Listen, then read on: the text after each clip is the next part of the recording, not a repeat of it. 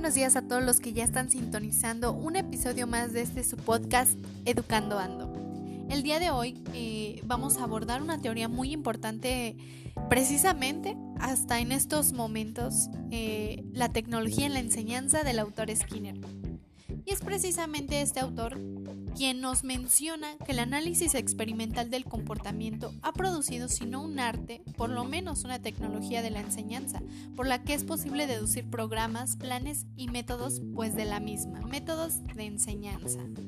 Eh, pero hay que recapitular un poquito, hay que regresarnos un poquito y definir el concepto de conductismo, ¿no? Eh, pues bueno, el conductismo es una teoría que describe la conducta observada como una respuesta predecible a partir de una experiencia. Esto pues quiere decir que el ambiente donde se encuentra el sujeto pues tiene mucha influencia en dicha conducta. Además de que la teoría se centra en el aprendizaje asociativo, en el cual se forma un vínculo mental entre dos eventos. Aquí tiene mucho que ver los estímulos y las respuestas pues, para lograr desarrollar la conducta deseada. Em,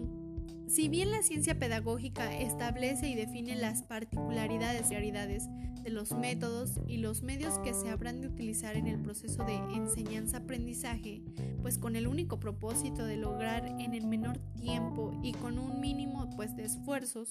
una educación y una capacitación pues adecuada, los mismos pueden resultar eh, a su vez más eficientes siempre y cuando pues se utilicen para ello los recursos que proporcionan eh, medios tecnológicos pero pues que sean apropiados no en este caso pues se favorecerá de manera significativa e importante el aprendizaje con respuestas producidas por estímulos neutrales asociados con un estímulo esto pues permitió a Skinner plantear lo que pudiera denominarse una segunda variante de su tecnología educativa, que se caracteriza pues por un condicionamiento operante o instrumental, que es la respuesta que se procura precisar o requiere de la presencia previa o anticipada pues de un estímulo, donde el operante no es más que una conexión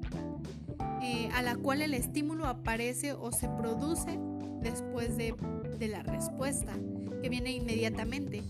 Eh, en el contexto de esta tendencia pedagógica, pues resulta evidente que el aprendizaje se realiza mediante un proceso de ensayo y error, caracterizada pues por el hecho de que el sujeto siempre va a generar conductas más o menos diferentes hasta que alcanza pues la más adecuada, ¿no? Eh, la cual pues sirve para fijar o establecer esta conexión entre el estímulo proveniente de su entorno, de su medio y la respuesta pues en cuestión. Mm, es muy importante mencionar que ahorita pues en la actualidad el desarrollo de la tecnología ofrece múltiples escenarios de formación y pues este hecho genera nuevas investigaciones sobre los procesos de aprendizaje basados en modelos no presenciales, eh, que es justamente lo que estamos viviendo en este momento, ¿no? Donde a causa de la pandemia pues la mayoría de los, no, no la mayoría, todos los la comunidad estudiantil pues se tuvo que, ir a estudiar en su casa, ¿no? Pues mediante de un ordenador, de una computadora, de un teléfono. Eh, y es bien interesante porque en estos momentos la, educación depende mucho del alumno, o sea, se está volviendo este tema del aprendizaje también una manera autónoma de la búsqueda de información por parte del alumno, ya que pues en, definitiva existen muchos problemas de aprendizaje que se hacen muy evidentes cuando no hay una presencia directa del profesor y que requieren ser estudiados bajo nuevos parámetros de investigación. Que pues precisamente es esto, ¿no? Que el profesor le da la información al alumno, pero tal vez el alumno no lo, no lo retiene como debería, o sea, porque eh, está existiendo una interferencia dentro pues de este proceso que muchas veces ah, es importante pues también mencionar que este proceso está siendo eh, súper difícil para algunas personas que no pueden manejar estas herramientas tecnológicas, que no pueden acceder a estas plataformas porque tal vez tienen problemas eh,